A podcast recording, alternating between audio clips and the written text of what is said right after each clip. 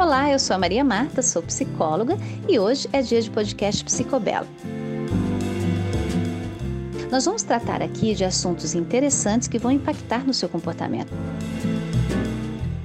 Por isso, fica com a gente. Desde já, muito obrigada pela sua companhia e aproveita essa conversa. Olá, quem está falando é a Maria Marta. Estou passando por aqui para conversar um pouquinho com vocês sobre um assunto que a mim chama atenção e está, de certa forma, presente nas minhas pautas de reflexão, que é o tédio. Você tem tédio? Você sente tédio? É que situações ou que circunstâncias deixa você entediado? É, nos tempos que a gente vive, onde a demanda de informação, a necessidade de ação, o convite, a realização, ele é tão intenso, é uma demanda tão profunda na nossa vida, que às vezes pensar em ficar entediado é uma coisa difícil de ocorrer, né? Parece que isso é tão distante que talvez a gente até tenha esquecido como é o tédio. Será que a gente sentir tédio é uma coisa que nos ajuda a nos tornarmos pessoas mais criativas? Será que sentir tédio é uma coisa que nos ajuda até na mudança de comportamento? Será que sentir tédio talvez seja até uma coisa que nos torne mais interessantes ou a gente possa aprender a ver a vida mais interessante a partir do tédio? Como é que o tédio pode é, estar presente na nossa vida de uma forma é, lícita, de uma forma positiva?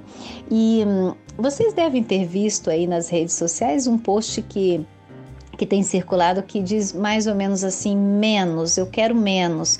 Excesso de cursos, de livros, de filmes online, gratuitos gratuitos, nem que eu vivesse 200 anos eu conseguiria fazer tudo isso, minha gente, né? Porque é, a gente está vivendo esse período de quarentena, então parece que as demandas também para a gente não ficar entediado nesse período, para que a gente fique produtivo, é, também é, aceleram de uma maneira muito extrema, né? Algumas pessoas já estão cansadas e se sentindo culpadas de não aproveitar a quarentena de uma maneira relevante, de uma maneira significativa. Então, como é que é lidar com menos, né? Como é que a gente pode fazer uma certa triagem e até curtir um certo tédio, né? Para que a gente possa talvez é, encontrar coisas que sejam um pouco mais interessantes para a gente, né? Como é que a gente tem lidado com a pausa? Porque essa demanda toda, e é claro que é importante nós sermos produtivos, é claro que é necessário a gente realizar nossas coisas de maneira a ter um aproveitamento do nosso tempo e não um desperdício dele. Agora, quando é que a gente está matando o tempo, né? Quando é que a gente está perdendo o tempo? Quando é que a gente está aproveitando e degustando o tempo?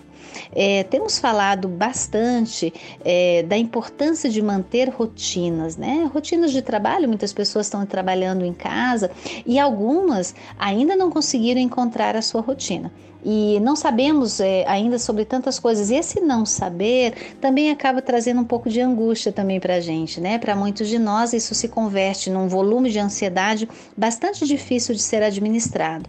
E no meio de tudo isso, parece que se manter entretido, se manter é, atento a muitas coisas, pode nos evitar o tédio, porque também temos aquele pensamento de que o tédio pode nos levar a ficarmos tristes, ou ficarmos deprimidos, ou ficarmos desolados.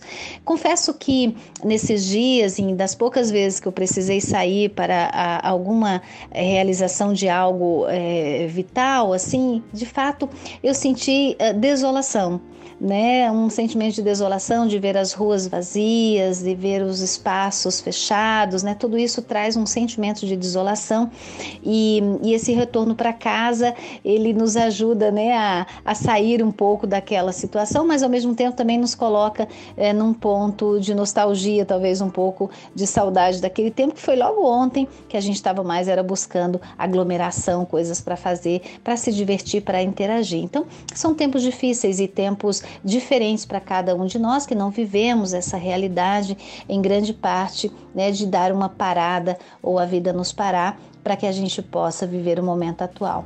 Então, dentro disso, né, como é que a gente pode não se cobrar também, não se exigir demais, para que a gente não tenha nenhum tempo para curtir o tédio?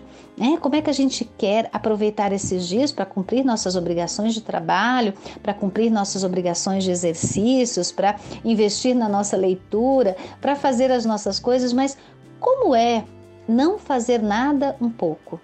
Como é, é sair um pouco da aceleração? Como poderia ser quebrar o ritmo, mudar o tempo, perceber a passagem do tempo? Muitas vezes a gente não percebe, quando a gente vê o tempo já passou, é mais um dia que se foi, é mais um conjunto de horas que passaram e a gente nem viu. Então, como é pensar um pouco em desacelerar e encontrar um pouco nesse tédio, nesse não fazer nada, também um sentido. É possível a gente ficar quietinho, a nossa cabeça faz barulho demais e faz barulho de tantas formas que eu não consigo nem me concentrar no meu tédio, que eu não consigo simplesmente passar um pouco sem fazer nada. Sabe, queridos, o barulho da vida é, faz com que a gente muitas vezes não consiga mesmo se concentrar. Falamos tanto em foco, né? Tem que ter foco, tem que ter foco, tem que ter foco, que às vezes o excesso de foco faz com que a gente possa não sentir a necessidade ou a importância de por hora ou por algumas horas estar no estado em que não tenhamos foco, nem né? que não tenha nenhum objetivo direcionado, que não tenha nenhuma ação engatilhada. E a gente pode pensar, mas isso não seria um desperdício de tempo? Talvez não. Hoje eu estava ouvindo um vídeo que compartilhei também no Face é, do nosso querido comentarista, o nosso filósofo Gelson Oliveira. E o Gelson estava falando um pouco de solidão. E, e claro, por todo o viés da filosofia, né, das tantas coisas interessantes que eu ouvi da fala dele, é, alguma coisa ficou como assim: ei, pera, você tem que esperar por si mesmo, né? Ou eu preciso esperar por mim mesmo. Qual que é meu ritmo? Qual que é meu tempo? Como que eu processo as coisas? Ontem eu falava com uma paciente sobre é, esse entendimento, né? Ela falou, Maria Marta, eu não conseguia entender como era é, processar o meu próprio tempo.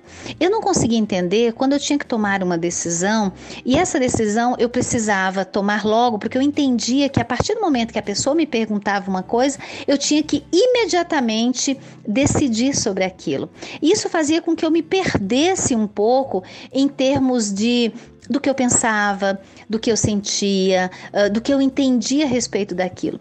E foi interessante porque eu fiquei maturando um pouco de algumas decisões que eu precisava tomar em relação ao trabalho, quando de repente numa conversa então com a pessoa, né, a gestora que me convidou a conversarmos a respeito de algumas mudanças que estavam se passando e transformações que estavam ocorrendo, eu me pego falando com ela de uma maneira tão assim tão fluida, tão fácil, que falou, meu, parecia assim que a síntese de tudo que eu tinha processado brotou de uma maneira muito simplificada.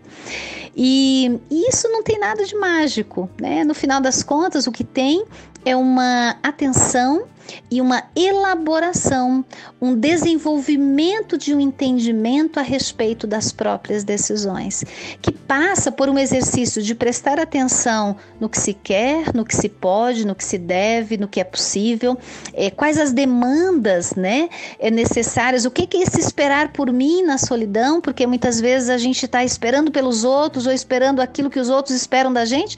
Então, o que esperar de mim nesses meus momentos em que eu estou sozinho mesmo? Mesmo que é o momento de tomar uma decisão, porque por mais que eu tenha pessoas que estejam é, torcendo para que eu tome uma boa decisão, ou estejam até do outro lado da ponte, vibrando pela minha travessia, mas que essa, esse momento de passar por aquilo é um momento absolutamente individual e muito solitário, né? E que talvez é, tocar esses pontos me leve um pouco a um espaço de tempo vazio, a um vácuo, a um tédio, a uma ausência, a um vazio.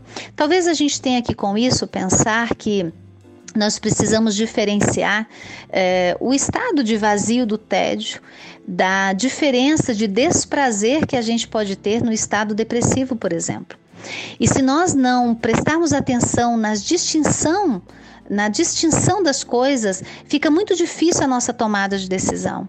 Então talvez a gente precise, com a mudança do tempo, a gente precise aprender a ganhar tempo, mas não ganhar tempo no sentido que talvez seja muito imperativo nos dias de hoje, né? Ganhar tempo para produzir mais, mas ganhar tempo para entender mais entender melhor aquilo que se pensa, entender melhor aquilo que se fala, ouvir primeiro a opinião de si próprio dentro da própria cabeça antes de externá-la, né? Construir alguns entendimentos, porque a nossa própria criatividade, as nossas próprias boas ideias, queridos, elas surgem é, de elaborações internas.